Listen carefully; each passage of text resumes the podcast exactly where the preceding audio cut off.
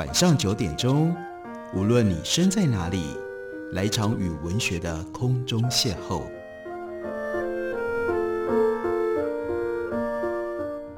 杨照谈书，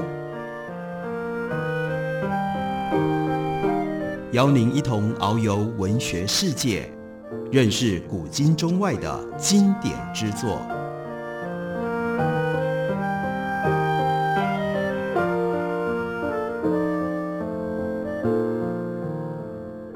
各位听众朋友，大家好，欢迎收听杨照谈书。本节目以台北广播电台 FM 九三点，每个星期一到星期五晚上九点为大家播出。我是杨照。在今天的节目当中，要为大家介绍的是高阳的经典历史小说《胡雪岩》系列。联经出版公司刚刚出了新版，所以现在大家可以很方便的在实体书店或者是网络书店找得到高阳的这一部经典作品。高阳的历史作品最大的特色。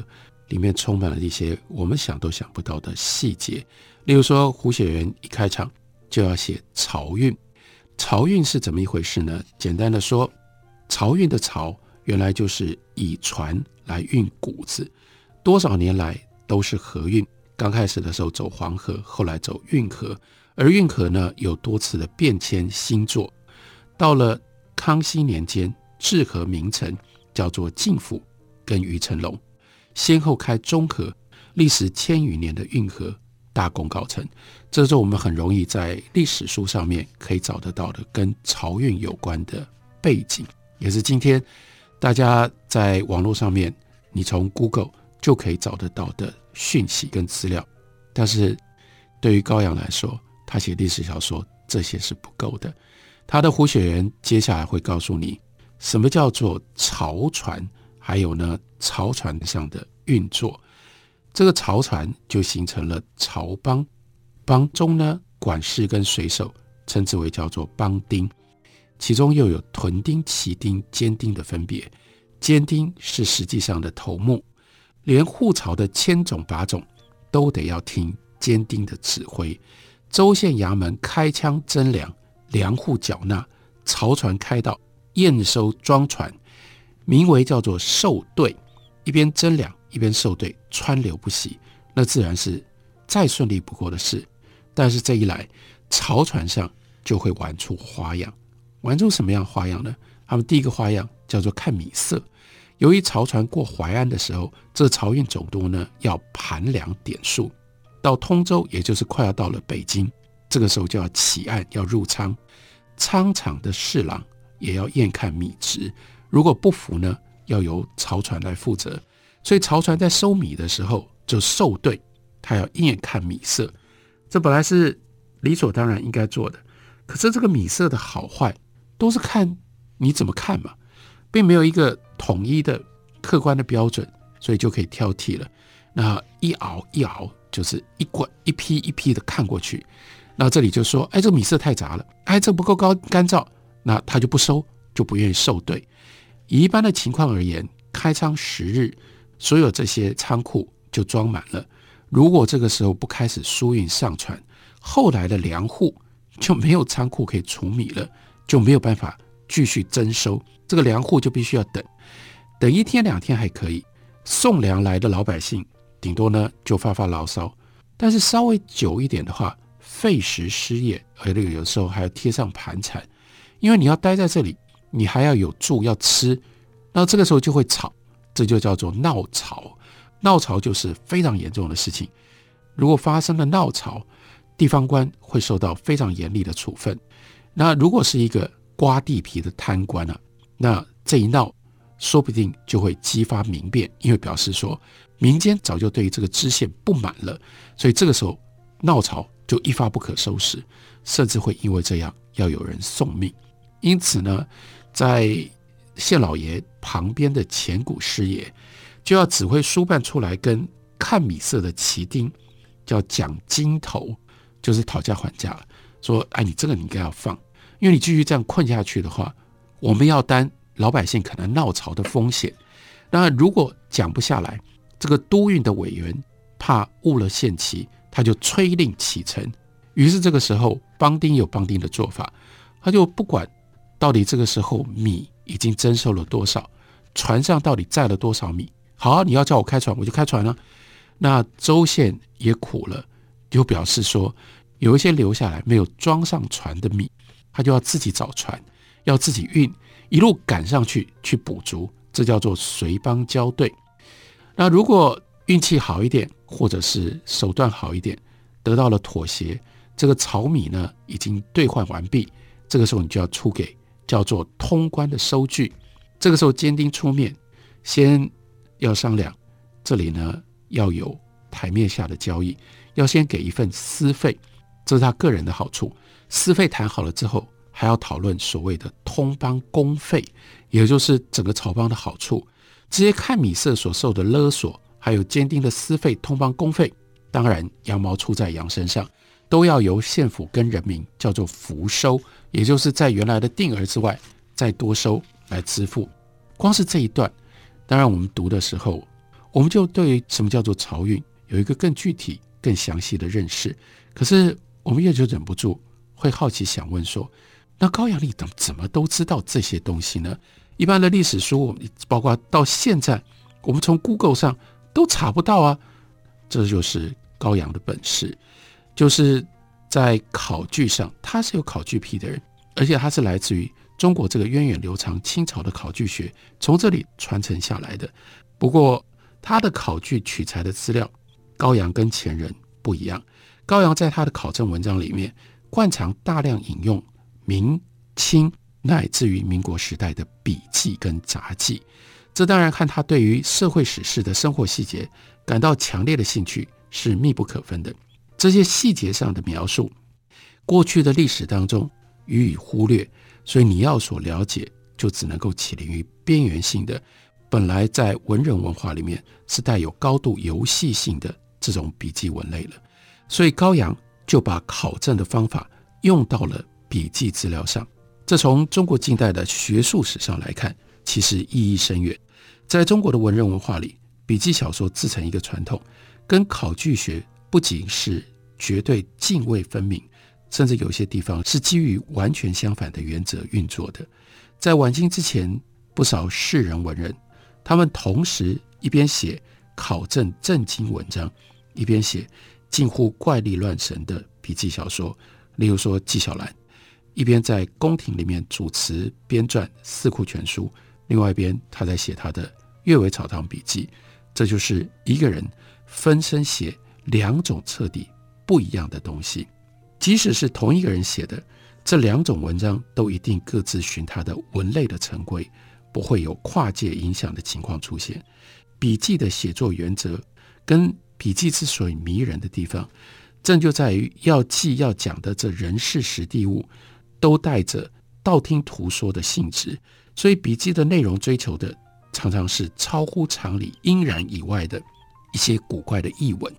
这些文字被流放在正统论述之外，而且事实上，他们的作者往往就是依赖这种文类，不会受到正式的考证干扰跟监督，所以才得以发泄那种被禁意的想象力，或者是一些被礼法束缚而不能够直接说出来的牢骚。笔记小说文类到了晚清呢，更进行了一次专业化的变革，就形成了一个更独特、具有自主性的文学思想的传统。这个时候出现了官场小说、谴责小说，在形式上有它承袭自古典小说的地方，可是我们也千万不能忽略这种官场小说、谴责小说在内容上跟笔记之间的亲密的联系，零星的段落追求。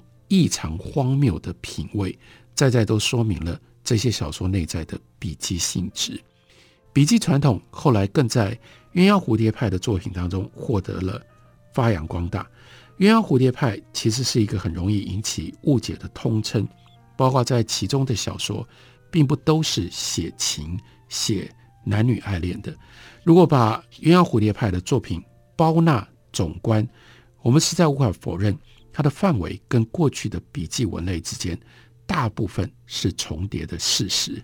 我们如果明了笔记文类的一些简单的发展之后，我们事实上也就掌握了开启高阳作品之所以迷人的一把钥匙。在高阳的考证文章里面，我们可以清楚地看出他对于笔记文学的特殊的嗜好，以往这种历史大叙述的主流，都把这种译文琐碎的记录当作是儿戏，容忍让笔记跟正统的历史并存不悖。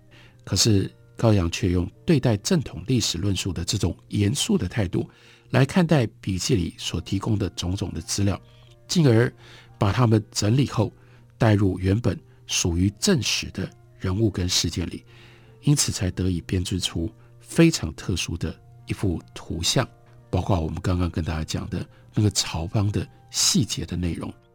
在高阳的作品当中，《慈禧全传》是胡雪岩之外另外非常重要的一套他的代表作。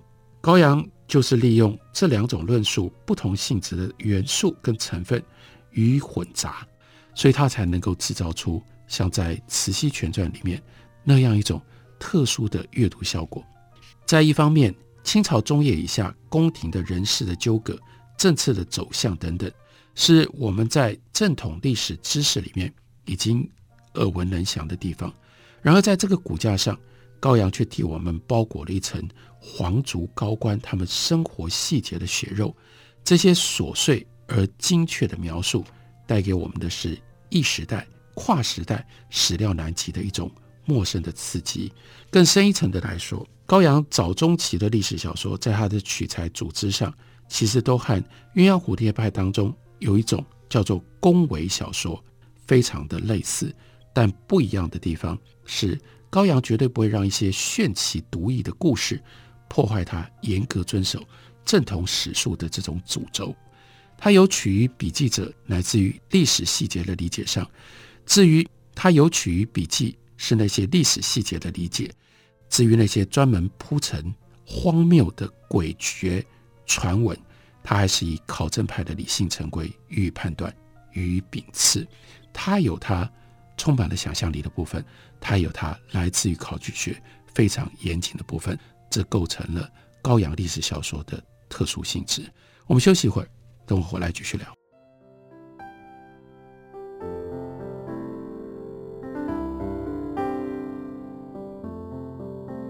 听见台北的声音，拥有颗热情的心，有爱与梦想的电台，台北广播 FM 九三点一。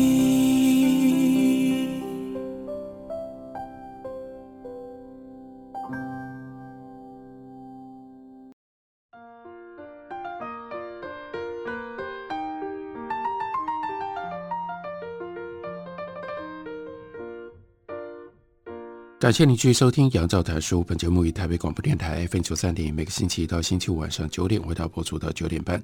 今天为大家介绍的是联经出版公司刚刚出的新版高阳经典历史小说《胡雪岩》。前面提到了，在高阳的历史小说里面，最特殊的那就是他丰富的想象力和严谨的考证这两者相互为用，而且彼此互相交错。在胡雪岩的小说里面也非常清楚地显现出来。例如说，这部小说里，胡雪岩是这样上场的：我们看到他是一个二十岁左右的少年，从另外一个角色王永龄的眼中看到，只知道这个人叫做小胡。小胡生的一双四面八方都照顾得到的眼睛，加上一张常开的笑口，而且呢，为人四海，所以人缘极好。不过王永龄。跟这个小胡只是点头之交，也猜不透、看不透他的身份。因为这个小胡呢，奇怪，有时候很阔气，有时候却又似乎很窘。但不管如何，他总是衣衫光鲜。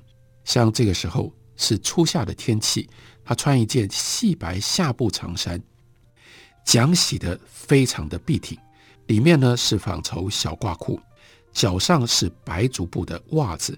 玄色供垫的双凉鞋，跟王有龄身上那件打过补丁的青布长衫一比，小胡可以说是小胡的外表简直就是公子哥了。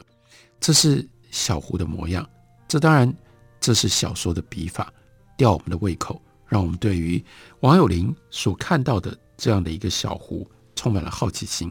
更进一步的，王有龄结交了小胡，小胡知道了王有龄他需要盘缠到北京去寻找官场上面的前途，这样的一个有时候阔气、有时候窘迫的一个二十岁的青年，竟然在一天当中筹出五百两，而且在两个人没有深交的情况底下，就借给了王有龄，让他去京城寻觅他的官途。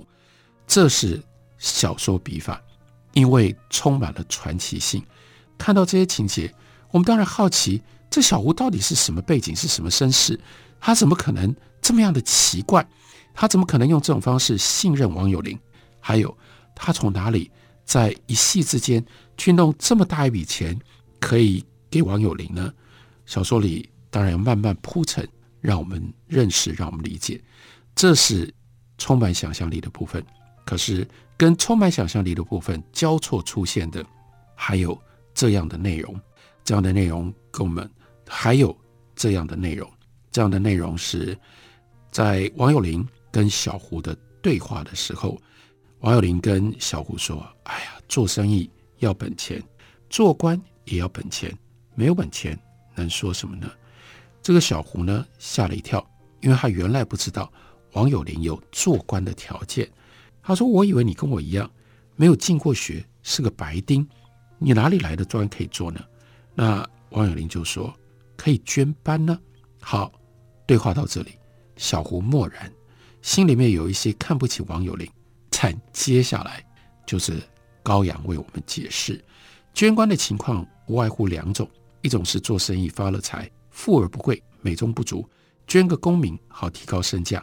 像扬州的盐商，个个都是花几千两银子捐来的道台，那一来呢，便可以与地方官称兄道弟，平起平坐；否则就不算晋升先生。有事上的公堂，还得要跪着才能够回话。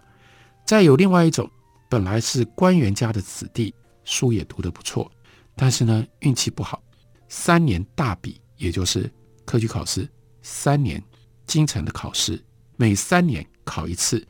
次次都名落孙山，三年一次，三年一次，时间过得很快啊，年纪都大了，家计也艰窘了，所以就得要想个谋生之道。那既然长期都在读书，想的呢，也就只好走做官的这条路，因为改行也无从改起。这个时候就卖田卖地，拜托亲友凑一笔钱去捐个官来做。像王有龄这样年纪还轻，照理讲。如果要做官，就应该要刻苦用功，从正途上去找，但不这样，而且又穷得衣食不周，却痴心妄想要去捐班，难怪小胡在心里面看不起他。可是小胡看不起他，王有龄知道，于是呢，他就补了一句，他说：“我告诉你一句话，信不信由你。先父在日，帮我捐过一个。”严大使，于是又来了另外一个考证的细节。捐班不是随便捐，捐班有各种不同的捐法。所以王有龄捐的呢是严大使，所以又要帮我们解释，捐官是捐一个虚衔，凭一张吏部所发的执照，取得某一类官员的资格。如果想要补缺，就必须要到吏部去报到，称之为叫做投贡。然后你抽签分发到某一省候补。这个王有龄呢，他已经捐了严大使，可是呢，他还没有投够，他就无法补缺。原来是这样。再进一步，还有这样的细节。他说，他如果有机会去到了京城，他要做的不是去补一个严大使，他想要改捐。怎么改捐呢？再加一点钱，捐个知县。这个严大使呢是正八品，知县是正七品。改捐花不了多少钱，可是出路大不同。严大使只管盐场，出息还不错，但没有意思。知县虽然小，但毕竟是一县的父母官，能杀人也能活人，就可以好好做一番事业。这一部分就是高阳的本事。高阳的历史小说之所以出类拔萃，因为他写作的资源特别的丰富。他不但不断地向传统去取其更重要的，从思想史的层面来说，它本身就是两个传统。考证跟笔记的传统汇聚集成的地方。也应该一提的是，高阳的小说生涯并不是从一开始就走上历史小说这条路。如果光是从数量上看，高阳早年也写过一点现代小说，他的现代小说够让他也有现代小说家的身份，只是这个面相后来被他在历史小说上的惊人成就给掩盖了。高阳从现代小说转向历史小说这个经验也很难得。历史小说这个文类过去其实一直比较接近鸳鸯蝴蝶派、大众小说、大众文学。